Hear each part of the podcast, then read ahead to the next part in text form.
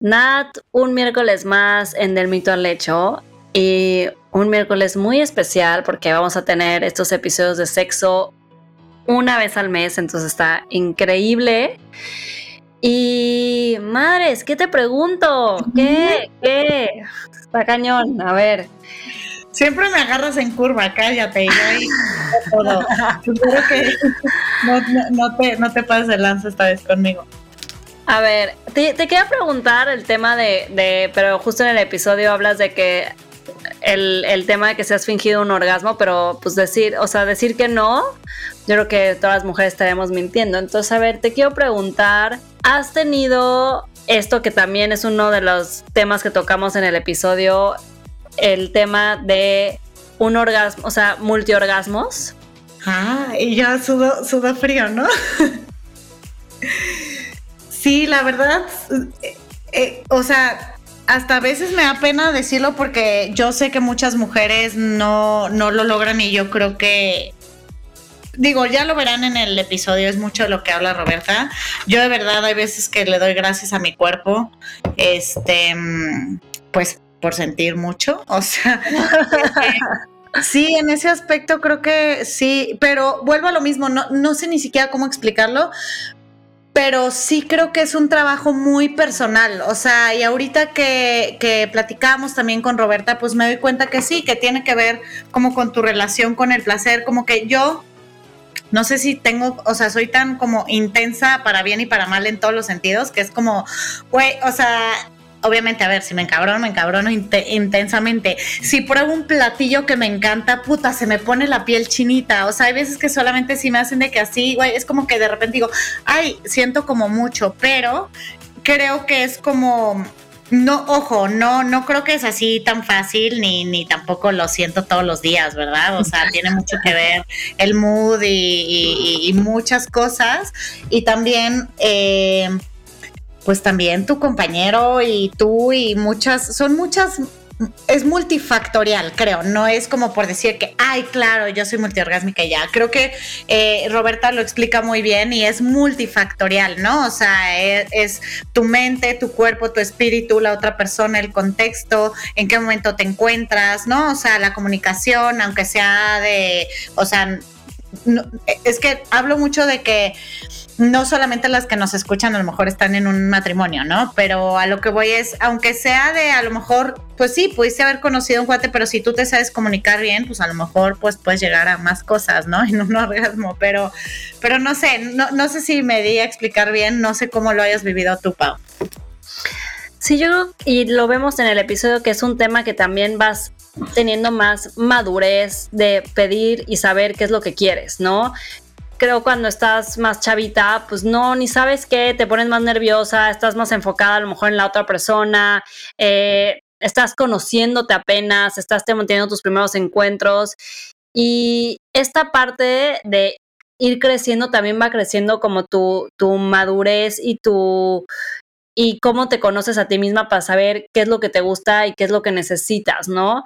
Y entender que, y lo vemos en el episodio, que también vivimos diferentes etapas y diferentes momentos y no siempre a lo mejor algo que en algún momento sí disfruté muchísimo, después ya no, porque estoy en un momento totalmente distinto, ¿no? Entonces, dejar de, de, ponernos tantas presiones a nosotras mismas, que sí, tú lo dices en el episodio, creo que la parte mental es clave, sobre todo en las mujeres, y cómo nos vamos quitando estos, eh, estos este, obstáculos, esta, este peso, para que realmente podamos empezar a disfrutar y al momento que nosotros empecemos a tener una mejor relación con nuestro placer, eh, que es lo que habla también Roberta, o sea, de que nuestra relación con el placer vamos a tener seguramente también una mejor relación a, nivel pareja, ¿no? Entonces, pues me encanta, me encanta hablar de este tema y pues vámonos al episodio, Nat. Vámonos que está buenazo. Poner el mito sobre la mesa y descubrir las distintas caras de la moneda hasta llegar al hecho. Es un espacio donde dejamos en la puerta los juicios y hablamos abiertamente de temas tabú con los que crecimos social y culturalmente, como el sexo, la vida en pareja, finanzas, maternidad, carrera laboral, salud y bienestar. Nos acompañarán diferentes invitados, tanto especialistas como gente que a partir de su experiencia nos revelan una parte de su verdad. Somos Natalia Ferriz y Paola Reiner. Este espacio es para ti, para nosotras, para todas las que quieran caminar juntas del mito al hecho. Hola, hola a todas, bienvenidas a un miércoles más de Del Mito al Hecho. Este miércoles es muy especial, les tenemos una noticia. El primer miércoles de cada mes va a ser miércoles de sexo. Y adivinen con quién. Estamos muy contentas porque estos miércoles de sexo, primeros de cada mes, será con nuestra sexóloga chingona de cabecera que amamos y adoramos, con Roberta Medina, que está hoy con nosotros en este episodio especial que a empezar a lanzar. Gracias, Roberta, por aceptar esta locura y por estar con nosotros en Del Mito al Hecho. Yo encantada porque me fascina, la verdad es que me fascina eh, la química entre ustedes dos y lo que más me encanta es que decidieron dedicarse a derribar mitos. Entonces, si en un área tenemos muchos mitos es en la sexualidad y en los temas de pareja, entonces aquí estamos y también invitarles que nos que nos digan cuáles son esos mitos que las han atormentado porque realmente hay personas, parejas que por un mito han eh, tenido una vida matrimonial muy difícil, han terminado matrimonio y bueno, la vida la han vivido un poco estresada, por decirlo menos. Exactamente, que nos escriban de qué mitos quieren hablar, pero el que vamos a hablar hoy, Roberta, y lo platicamos mucho por WhatsApp, eh, nos lo habían escrito, lo hemos platicado mucho Pau y yo, este, y obviamente lo primero que me dijo Roberta es como, no da para un solo episodio, así que va a haber dos partes de este mitazo, que es todos los mitos alrededor de los orgasmos femeninos. La realidad, Roberta, es que queremos empezar como que eh, nos platiques a los que te enfrentas primero, o sea, obviamente vamos a ir uno en uno, pero pues escuchamos mucho, ¿no? De que por un lado es, no, claro, tienes que tener un chingo de orgasmos porque las mujeres tienen las posibilidades de ser multiorgásmicas, o el eh, orgasmo a fuerza es por clítoris, o es por penetración, o no disfrutas lo suficiente, este, si no tuviste un orgasmo, o si no tienes orgasmos, este, cada X tiempo con tu pareja o con el el, personaje en cuestión, este, entonces eres frígida. O sea, es que hay millones, ¿no? Entonces, nos gustaría, Roberta, como empezar abriendo la conversación para ti cuáles son esos ahorita los más próximos, luego los vamos como platicando más, a los que te enfrentas tú y te escriben de en cuanto al orgasmo femenino. Mira, yo creo que empecemos por la existencia, ¿no? Ya después hablamos de cuáles y cómo, pero eh, en verdad está en que hay personas que nunca se ponen a considerar que el orgasmo también es un derecho femenino. Eh, lamentablemente la sexualidad de la mujer, ya lo decíamos antes, se ha vivido mucho en función de la del hombre y el placer del hombre. Y entonces todavía lamentablemente hay eh, parejas que en cuanto el hombre esté satisfecho, lo que sucede con la mujer no es tan importante. Y si bien es cierto, el orgasmo, aunque es eh, como tal la muestra, o la señal de mayor placer, créanme que hay muchas mujeres que llegan a sufrirlo en el hecho de que se vuelve todo un tema de si lo logro, si lo tengo, y que muchas de las veces me sucede que van a consulta conmigo, no tanto porque importe que la mujer tenga placer y un orgasmo, sino porque eso se entiende como eh, la habilidad o la no habilidad del hombre. Y muchas veces los hombres están preocupados de que la mujer no tenga un orgasmo porque eso afecta su virilidad, ¿no? Es como sentirse menos hombres. Y es por eso que les preocupa. Entonces, pensando que eso no sucede con quienes escuchan del mito al hecho y considerando que esto es porque pues son mujeres que reconocen su derecho al placer y hombres que están conscientes en relaciones heterosexuales, que también se trata de que ellas disfruten, habría que entonces preguntarse si todas las mujeres pueden o no tener un orgasmo, ¿no? Creo que sería la siguiente pregunta. La realidad está en que todos los cuerpos eh, de mujeres y de hombres están dotados, por así decirlos, con lo necesario para poder disfrutar de un encuentro erótico. Entiéndase las terminales nerviosas y los mecanismos que se necesitan, porque aunque es algo tan efímero, y ahora les digo que esto dura entre 6, 8 hasta 12 segundos, Fíjate, que eso es finalmente la duración de un orgasmo en promedio, ¿no? Sabemos que poder llegar a ello para los hombres y para las mujeres, algunos, hay una diferencia en tiempo y eso es lo que se convierte en un reto. Hay muchos hombres que con dos minutos de estimulación pueden tener eh, su eyaculación, la cual se entiende como orgasmo, porque en los hombres eyaculación y orgasmo no es lo mismo al igual que en las mujeres. Y en las mujeres hay algunas que necesitan entre 18, 20, 22 minutos de estimulación. Y entonces, ¿qué hacemos con estos casi 20 minutos de diferencia? ¿No? Cuando no estamos conscientes de que las mujeres necesitamos y sentimos de una forma distinta. Ahora, no todas las mujeres ocupan los 18, ¿no? Hay eh, prácticas que a lo mejor nos pueden ayudar un poquito más, pero ese es el tema. Entonces, mujeres que no han tenido una pareja que se haya eh, tomado el tiempo o tomado la curiosidad, ¿no? De explorarlas de una manera como a ellas les gusta, pues entonces es probable que nunca lo hayan sentido. Y lo digo porque fíjense qué curioso es esto. O sea, eh, hablemos muy heterosexistamente, pero déjenme explicarles esto, ¿no? Es, nosotros nacemos o con una vulva o con un pene, y entonces se supone que llega un momento en la vida donde tenemos que ser expertas y expertos en hacer sentir a una persona con algo diferente de lo que nosotros tenemos un gran placer. Pero a ver, es que si yo no tengo un pene, ¿cómo voy a saber cómo manipular un pene? Y si yo tengo un pene, pienso que tu clítoris y tu vulva va a reaccionar igual. Y ahí es donde de repente es como, pero es que si él sí le está intentando, y yo no siento rico es que yo tendría que estar descompuesta. Y esto no es así, simplemente es el clítoris tiene el doble de terminales nerviosas que el glande del pene y por ende necesita una estimulación de caricia un poco más suave, a veces, ¿no? Porque ya es que si yo me estoy calentando, oiga, pues póngale un poquito más de intención, ¿no? Un poquito más de presión. Entonces, esta es la complejidad, donde cuando no ha sucedido, como siempre pasa en la vida, pensamos que las que estamos descompuestas somos nosotras. Esto habría que empezar a decir que no es así. Oye, Roberta, estás diciendo algo como súper, o sea, tocaste muchísimos temas, o sea, de que en un párrafo de que muchísimas cosas o muchísimos mitos que, que hay alrededor del orgasmo.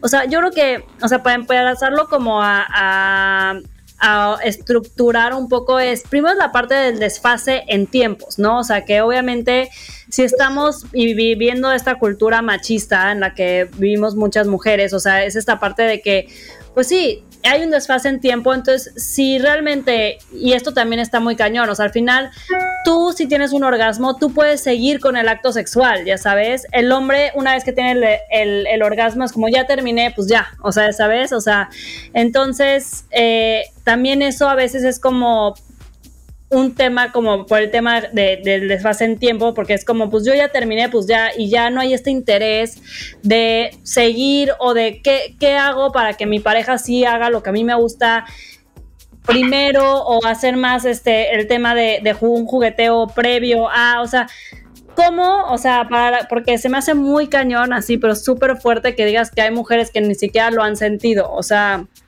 se me hace, o sea, no, sé si sí sea una verdad o si ya tengas mujeres en consulta, o sea, esa, o sea, se me hace como fuera, o sea, más difícil de pensar que exista, pero a lo mejor algunas de las que nos están escuchando sí han pasado por eso y es como... No, Roberta me ha dicho que hay, ¿no? Parejas de no sé cuántos años de casadas y ellas no han tenido un orgasmo, ¿no? ¿O estoy, en lo, estoy equivocada? No, fíjate que es mucho más común, Paola, de, de lo que se piensa en algún momento hubo una estadística a nivel nacional que decía que el 70% de las mujeres nunca habían tenido un orgasmo. Hoy sabemos que es menor el porcentaje, pero aún así estamos hablando de un porcentaje muy alto que según diferentes números puede oscilar entre 40, 50 y dependiendo de dónde se haya hecho el estudio.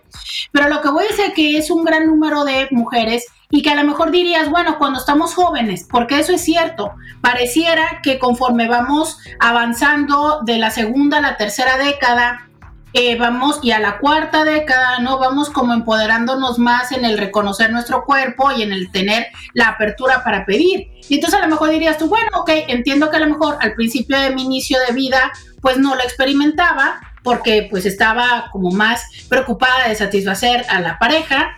Y después sí, pero lo cierto es que hay muchísimas mujeres que tienen 15, 20, 25 años de casadas y desconocen lo que es un orgasmo y que tienen todavía la idea de la monogamia tradicional o el solamente tener una pareja y que incluso me pongo para cumplir me pongo ahí para cumplir aunque no sientan nada, ¿no? Híjole, no, qué Exacto. Y esa es la parte complicada, porque entonces me pongo para cumplir porque es parte de mi función, pero oye, ¿quién se va a poner cuántas veces para algo que no le gusta? O sea, claro que entonces dejan de querer estar teniendo eh, encuentros eróticos y este sería a lo mejor un tema para otro podcast completito que es ¿por qué mi pareja ya no quiere tener relaciones conmigo?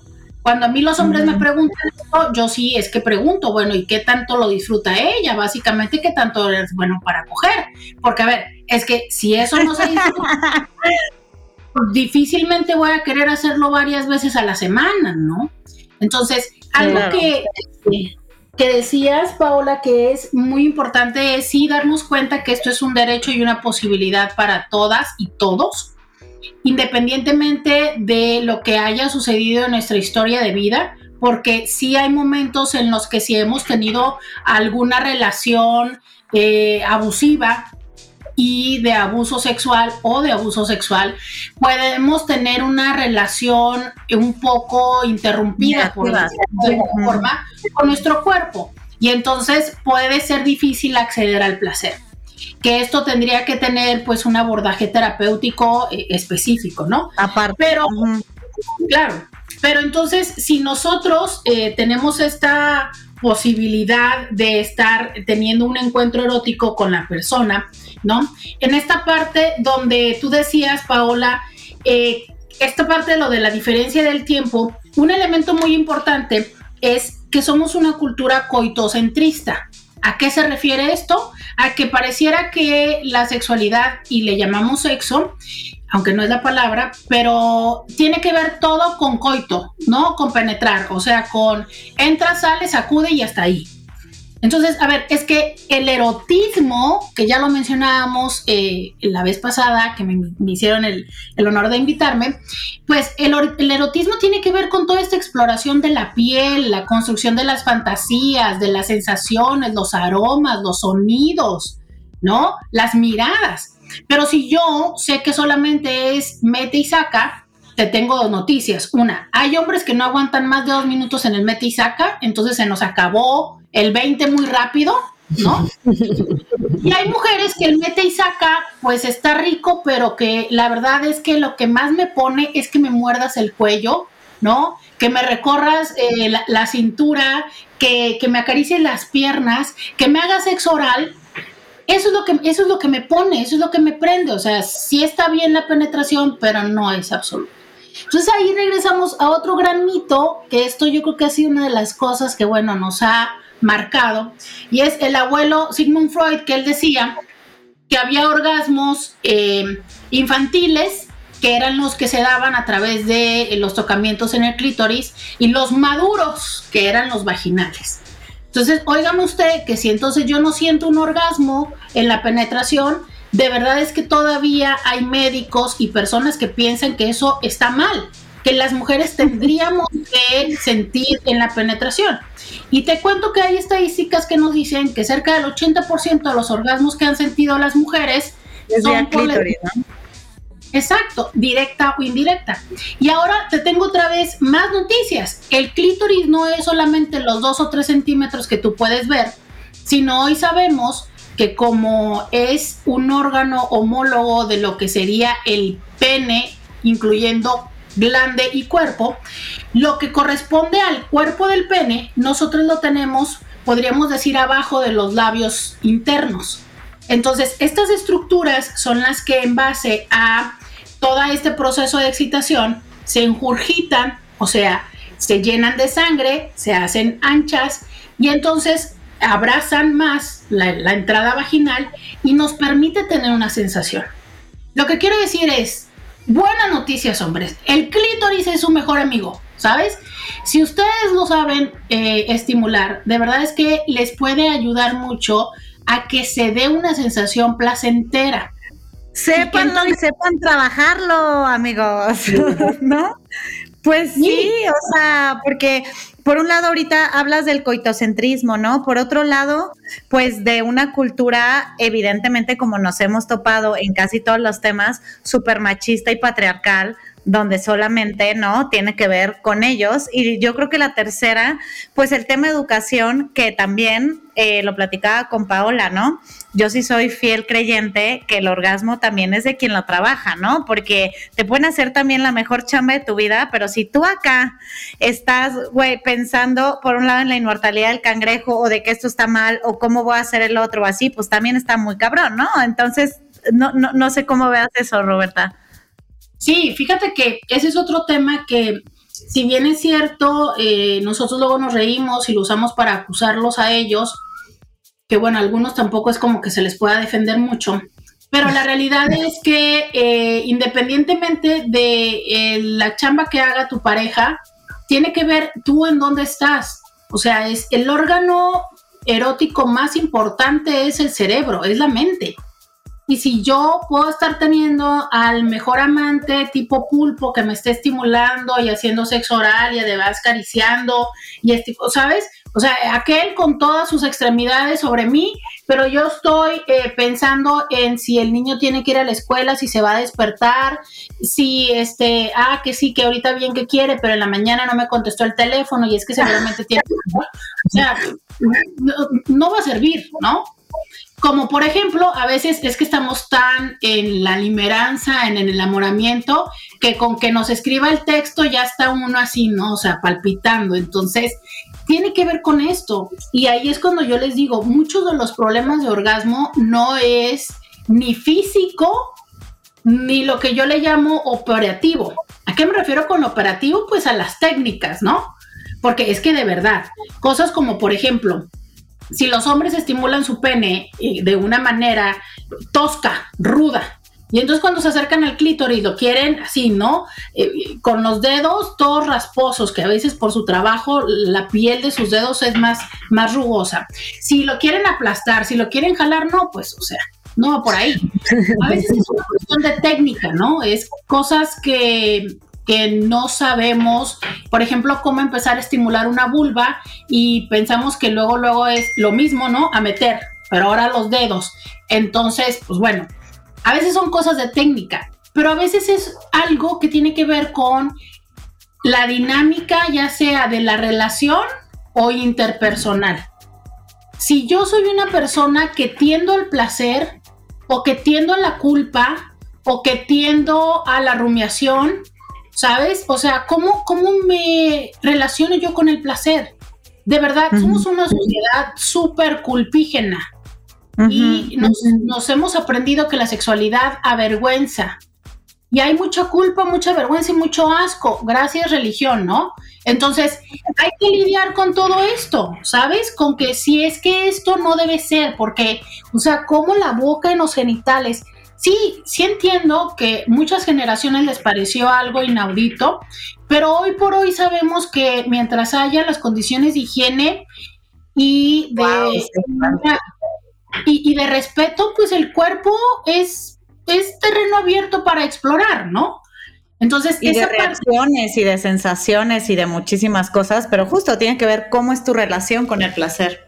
O sea, yo lamentablemente en, en 2021 amigas cercanas a mí, sé que a través, por un tema de educación, de culpa, de, de, no poder relacionarse de una manera mucho más libre hacia el placer y así, están súper eh, atadas, pues, o sea, es algo que pues las ha jodido y pues está muy de la chingada, por eso es que no lo disfrutan. También. Pero, y, y, ahí hablando del tema de disfrutar y del, del orgasmo, o sea, este es un caso, o sea, tipo, este, tipo de mujeres que, están con, con, esta culpabilidad y que viven con eso, que, que las carcome por dentro, sea de ser muy difícil como el tema de, llegar a un orgasmo. Pero ¿Qué opinas tú, Roberta, a lo mejor el otro mito de, de, que si no llegas a un orgasmo, no disfrutaste el acto sexual? O sea, también es el otro lado de la moneda, ¿no? Que a lo mejor pudiste tener un súper acostón y que no llegaste al orgasmo por X o Y, pero, o sea, sí disfrutaste, sí sentiste placer, o sea, no, no es siempre un requisito para.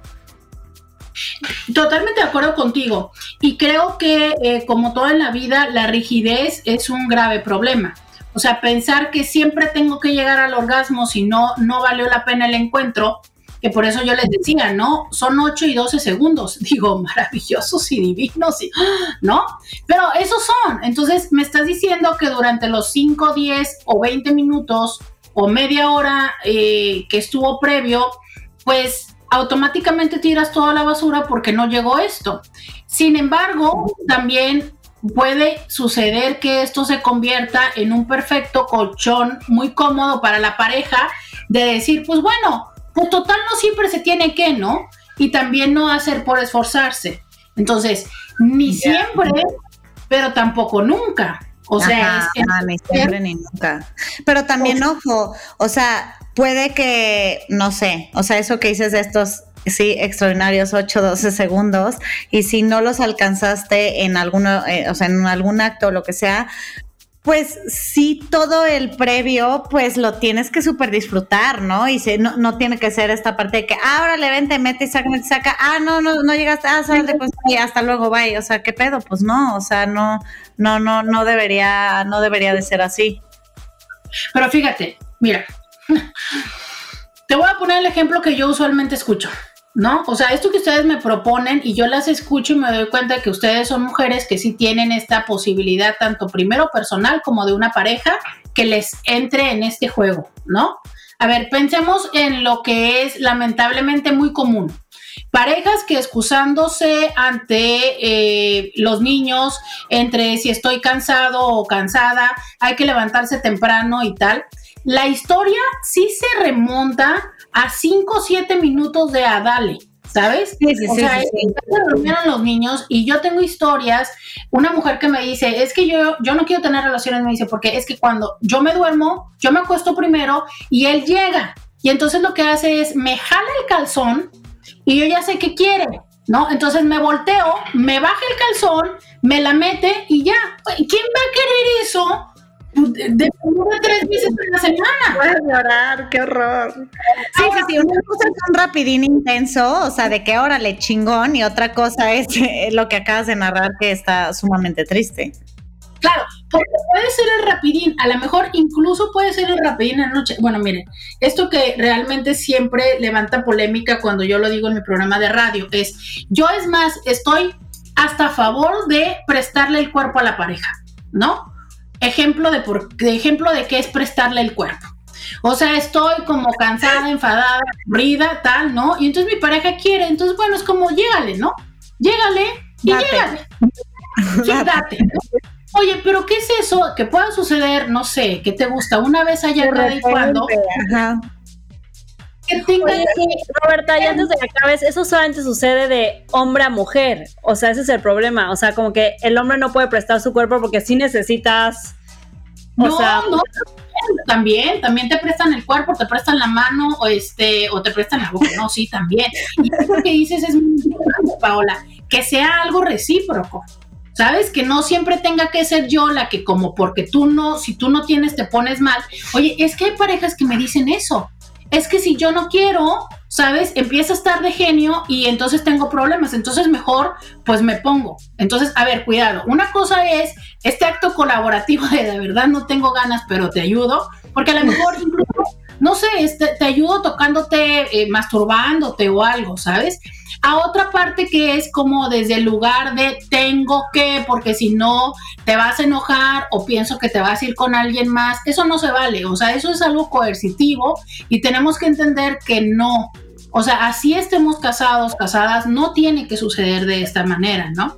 Pero entonces, esa parte donde yo les decía, a ver, lo tradicional no es tener el momento para tomarnos la copa, para acariciarnos, para la larga sesión de sexo oral y hasta juguete. No, no, no, o sea, es, son las 9, 11 de la noche, ¿no? Ya, ya nos acostamos y tal. Entonces, sí hay una parte donde mm, yo creo que tenemos que ser flexibles, hombres y mujeres, hablando heterosexualmente, de que no siempre puede ser con el, mi guion. Si yo soy la persona que lo quiere en dos minutos, no siempre puede ser en dos minutos. Pero no siempre tampoco podemos prender las velas, ponernos lencería, bailarnos, y tampoco podemos así, ¿no? O sea, es el aprender a cómo disfrutar del momento no estar esperando que el momento sea ideal, porque también eso pasa. Muchas personas dicen, no, es que yo si no tengo y no me tomo la copita de vino y no sé que los niños están acostados y dormidos y me rasuré. Mm, eh, bueno, o sea, hay cosas que sí son inadmisibles para cada quien, pero hay otras cosas. Eh, Justo, Roberta, perdón, pero tienes toda la razón. O sea, no es lo mismo una relación, o sea, y ojo, no, no, no, no, no, lo quiero hacer ver como de que hay que igual el matrimonio, pero pues sí, obviamente con hijos, a Pau y a mí nos pasa. O sea, con hijos que a lo mejor ya llevas cuatro, cinco, seis, siete, ocho años y que, güey, le pones atención y estás al pedo y lo que sea, pero no es lo mismo eso a un one night stand increíble, maravilloso, que si estuvieras en un bar y ves al güey de tus sueños y dices, güey, vámonos de aquí, o sea, es muy diferente la dinámica, honestamente. o sea, todo mundo sabemos, yo creo que es la medicina más que se más vieja y más efectiva para un matrimonio, que es tómense un fin de semana al menos de vacaciones y por favor sin hijos, ¿no? ¿Por qué? Porque claro, estás en otro lugar, la rutina cambia, ni te tienes que levantar, ni andar persiguiendo a los niños. Y pues claro que el erotismo eh, se, renueva, ¿no? Todo el mundo sabemos que si sales de viaje con la pareja, algo va a haber. Entonces, sí, efectivamente es como entender un poquito esto, pero también que no nos estacionemos de nueva cuenta con la rutina. O sea, es en todas las ciudades hay moteles todo mundo tiene, este, los, todos los niños tienen abuelas, tías o hay guarderías en las cuales los puedes dejar y de repente sí tomarte el tiempo. sí, sí, sí. Y tener ese otro espacio, porque, ok, a lo mejor, oye, yo estoy adecuándome, ¿no? Al tradicional sexo matrimonial que luego le llamamos así, o de una vez a la semana, pero de vez en cuando sí quiero tener un date, sí quiero que tengamos un tiempo, sí me encantaría, no sé, un masaje con aceitito o cualquier otro tipo de cosas. Entonces, esa parte también es importante entender, el irnos permitiendo que si no podemos, sí buscar estos espacios donde yo me sienta escuchada, y yo escuché tus necesidades porque volvemos a lo que estábamos y por donde entramos a este tema, que es el órgano más importante para sentir placer es la mente. Si yo no me estoy sintiendo atendida, si yo no me estoy sintiendo considerada en esta ecuación, híjole, no sé qué tan fácil puede ser que sienta placer. ¿Qué pasa con todas estas mujeres que no están en una relación este de pareja, este, no, o sea, como lo que estamos hablando, sino que simplemente hasta explorar su sexualidad a sus 25, a sus 30, a sus 35, a sus 40 eh, con otras personas, de verdad no pueden llegar como al, orgasmo. O sea, ¿qué pasa con, toda esa parte que, hay esa, especie de, bloqueo? Digo, sé que no vamos a entrar al tema de frigidez, no, no tiene nada que ver con esto, pero muchas eh, de ellas creo que es como, güey, pero ¿cómo le hacen para alcanzar los orgasmos? Y bueno, si les hablas de multiorgasmos, es como, güey, ¿cómo crees si yo no puedo ni tener uno? Y a veces existe como esta, esta vergüenza hasta de aceptarlo, ¿no? Fíjate que ahora que hablas de esto, yo a eso le llamo ir por la segunda vuelta.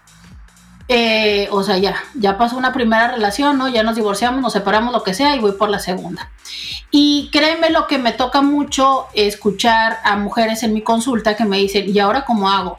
Desde entender cómo es el nuevo rol, desde qué tan pronto me voy a la cama, pero desde el choque porque a mí me enseñaron, ¿sabes? El posterga, el espérate, el ya cuando estés en una relación, yo ya lo conocía, ya tenía tal cosa, ¿no? Confianza, y ahora es mucho más rápido. Ahora no me siento tan segura de mi cuerpo, ahora creo que tengo que hacer circo, maroma y teatro, y a lo mejor, pues yo soy tradicional en el misionero. Entonces, sí, esto es un tema, el hecho de cómo regreso tanto al dating como a la cama y creo que mucho es ir entendiendo qué es lo que sí te puedes permitir y no.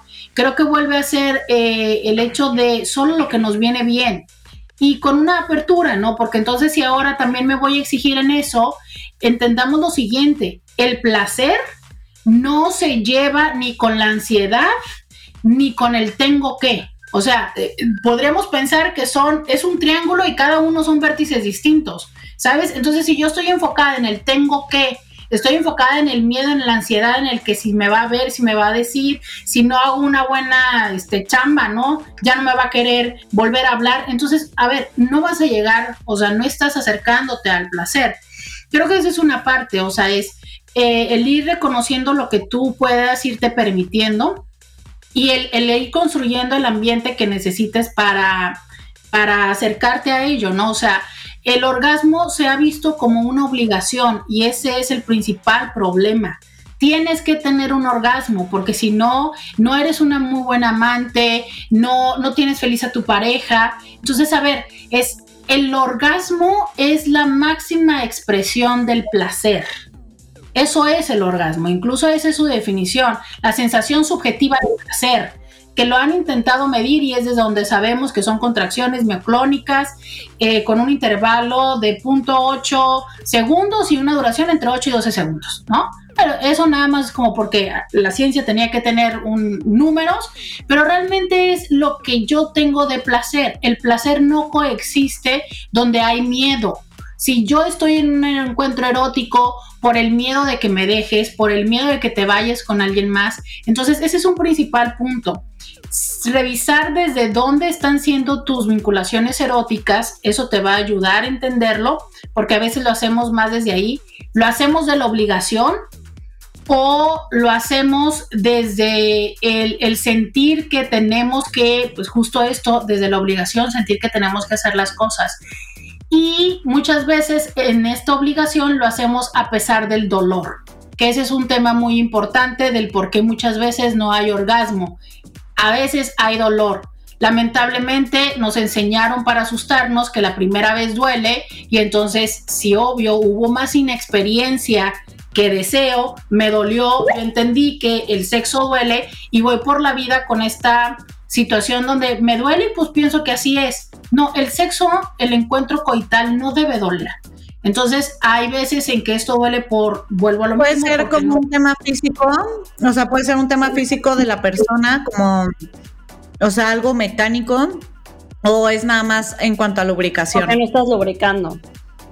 Puede ser muchas cosas. Eh, dolor sexual es otra de mis áreas de especialidad y con gusto yo les, es más, les pediría que hiciéramos un episodio de dolor sexual porque son múltiples las razones, pero puede ser desde lo mecánico, desde lo físico, desde lo emocional y a veces también infecciones. Y no hablemos de cuando ya ha habido un parto y el proceso de el posparto, o sea, el o sea, tú lo sabes, el tema del posparto, pues o sea, las primeras veces yo sí sufrí cañón, o sea, yo sí, o sea, sí era una parte como, ya, o sea, como quiero ya recuperar mi vida sexual, pero en primera, también hablando del tema de la cabeza, de cómo te sientes emocionalmente en posparto, más el dolor físico, más, o sea, sí, es como, las primeras veces sí es medio medio raro toda, toda la, situación. medio raro. Y luego también nos vamos a esto, Roberta, de, de todo lo que estamos platicando, de todos estos mitos sobre el orgasmo femenino, también tiene mucho que ver porque también muchas mujeres se ven en la necesidad de fingir un orgasmo, o sea, em, repetidamente, ¿no? Para no hacerlo sentir mal, o sea, otra vez poniendo al hombre, o sea, siento que el tema de, fingir el orgasmo lo haces para que él no se sienta mal, o sea, para decir como, no, lo hiciste bien, hiciste un buen trabajo. Claro, es, es claro, es que bueno, sabemos que no podemos afectar su masculinidad. Y sí, coincido contigo, la mayoría lo hace por eso, Paola, y hay otra gran, gran cantidad de mujeres que lo hacen para que ya termine, ¿no? Sí, ya, ya, ya, ya, ya. Como a la que le bajaron, o sea, de que ahora le así, ay, bueno, sí, ya, unos tres, bye. Exacto, entonces es como de, bueno, le echo más ganas para que tú te emociones y esto termine más rápido. Pero principalmente eh, lo tienen que fingir. ¿Por qué las mujeres fingen un orgasmo? Porque no lo tienen, ¿no? Y aunque parece muy lógico, eh, no lo es, ¿sabes? Entonces hay que recordar que antes de señalarlas, a lo mejor sería interesante explorar el por qué no, ¿sabes? Y mucho es, sí, el orgasmo es de quien lo trabaja, pero las circunstancias donde estamos teniendo este encuentro erótico las hacemos dos personas. ¿sabes? Porque es muy frecuente que las mujeres acudan a consulta con esta parte de no puedo tener orgasmos cuando estoy con mi pareja, pero conmigo sí. Entonces, ¿qué estamos haciendo yo cuando estoy con alguien que no puede tener orgasmos? Si yo también me estoy convirtiendo en parte del problema, si yo otra vez le digo, uy, otra vez, a ver, vamos a intentar esto para ver si así sí, ¿no? Si yo también le estoy diciendo, ya mero, ya mero, ay, otra vez no, ¿sabes? ay, pues para qué, de todas maneras no, ¿sabes? Entonces a veces yo también me estoy convirtiendo en parte del problema y entendamos que los problemas de pareja son de las dos personas, no es ella que está descompuesta, es en la pareja estamos haciendo algo que no sucede en los orgasmos en ella. Totalmente. Sí, y aparte fingirlos dan la información eh, incorrecta. Digo, y la neta, perdón lo que voy a decir, pero yo creo que la mayoría de las que estamos escuchando en algún momento hemos fingido un orgasmo. O sea, sería mentira decir que nunca, o sea, honestamente no. Estarlo fingiendo constantemente yo creo que sí es como un tema, pero el punto aquí es todas esas mujeres que se ven en la necesidad, ¿no? Con pareja o sin pareja, de estarlos fingiendo eh, una y otra y otra y otra vez, pues dan la información incorrecta, porque pues para la otra persona es como, ah, pues chingón, ¿no? O sea, todo bien. Y yo sí diría esto, mira, entiendo que a veces desde el amor no queremos hacerlo sentir mal, pero eso lo único que hace es que siga sucediéndote lo que no quieres que suceda. Entonces yo sí les digo, a veces es, déjale saber que no sabe coger. ¿No? Porque si no, te estás condenando a tenerlo que seguir fingiendo y a que llegue un momento en el que lo que hiciste desde una muy buena intención se te convierte en un gran peso que te va a llenar de frustración, de enojo y entonces de cosas que la relación se empieza a fisurar. Entonces probablemente sí, no se sienta bien ahorita, pero antes de que esto sea un gran hoyo que ya no se pueda reparar es lo que te iba a decir, se vuelve como una bola de nieve que nada se va haciendo más y más y más grande y pasa lo que decías al principio, de que a lo mejor ya evitas, o sea, de que tu pareja quiere tener sexo y tú como no, y no, o mañana me doy la cabeza, no sé qué, porque pues ya lo llegas a este momento donde es algo que no estás disfrutando y estás viendo cómo zafarte de eso y se va volviendo una bola de nieve. O sea, al final el problema va siendo un problema que, que, puede ser algo que hasta termine con tu, con tu matrimonio o con tu vida en pareja. Entonces, oye, Roberta, nos, ya se nos fue el tiempo, como siempre, rapidísimo. Este, lo bueno es que vamos a tener una segunda parte de, esta, de, de, de estos mitos, porque la verdad creo que hay muchísimas cosas que decir, hay muchísimos tabús todavía, hay muchísimas cosas que no se dicen, no se hablan y que creo que es importante, como decías, es un derecho, ¿no? Entonces, es muy importante empezarlo a ver así. Y por ser un episodio especial, en lugar de hacer la dinámica de mitos que siempre hacemos al final del episodio, queríamos hablar contigo como para ti, o sea, como experta, ¿cuál es ese mito? O sea, yo sé que hay muchísimos, pero para cerrar este episodio, ¿Cuál sería ese mito de las que nos escuchan, que tanto Nati como yo, este, todas las que nos escuchen en, este episodio, tenemos que empezar a romper ya?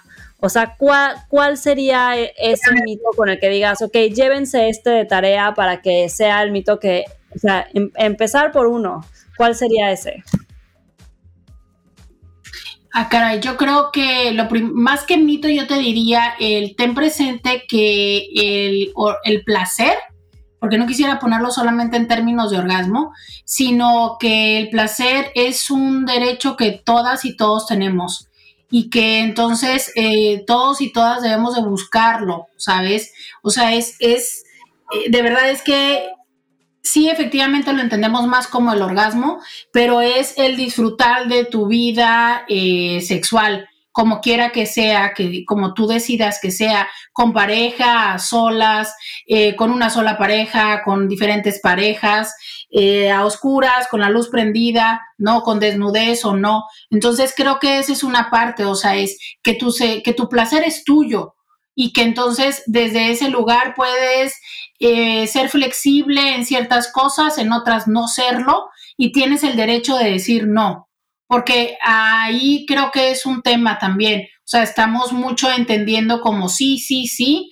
y a veces por eso nos cuesta trabajo poner límites y, y no hacerlo. Entonces, eso sería para mí algo muy importante, ¿no? El placer es propio y también tienes derecho a decir no, qué sí te gusta y qué no te gusta.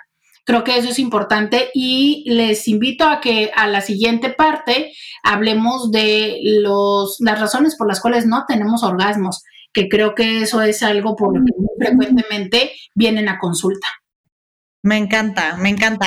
Eso lo dejamos para la segunda parte y recapitulando tantito lo que tú dices, Roberta, creo que sí me quedo de investigar o analizar más bien cómo es nuestra relación con el placer, con el placer en general, ¿no? Este, creo que mucho, mucho viene de ahí, así como cuando analizamos, por ejemplo, temas financieros de cómo es tu relación con el dinero, cómo te lo dijeron en tu casa, cómo lo puedes componer. Creo que aquí viene mucho de lo que dijiste desde un inicio, cómo es nuestra relación con el placer.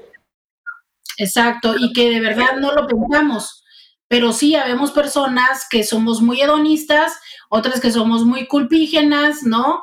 Y que otras que somos muy vergonzosas y de ahí viene, o sea, es, eh, en todo lo llevamos a cabo y el placer, pues, eh, queremos que sea espontáneo, pero a veces hay que construirlo, definitivamente.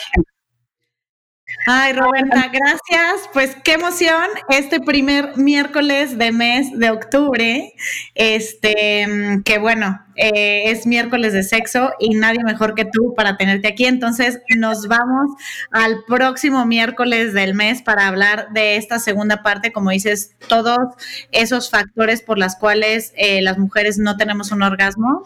Y pues nada, Roberta, gracias, gracias por aceptar esta locura y gracias por ser parte de la casa. Muchísimas gracias a ustedes y, de verdad, muchas gracias por, por, el privilegio y el honor de, de, invitarme a formar parte y crear este espacio del primer miércoles. Hay muchos mitos sobre el sexo y es el mejor momento para empezar a derribarlos y vivir nuestra vida en plenitud. Muchos, por favor escríbanos si quieren que hablemos de alguno en especial. Nosotras felices de tocarlo por aquí. Sigan a Roberta en arroba íntimamente con Roberta, Roberta con TH.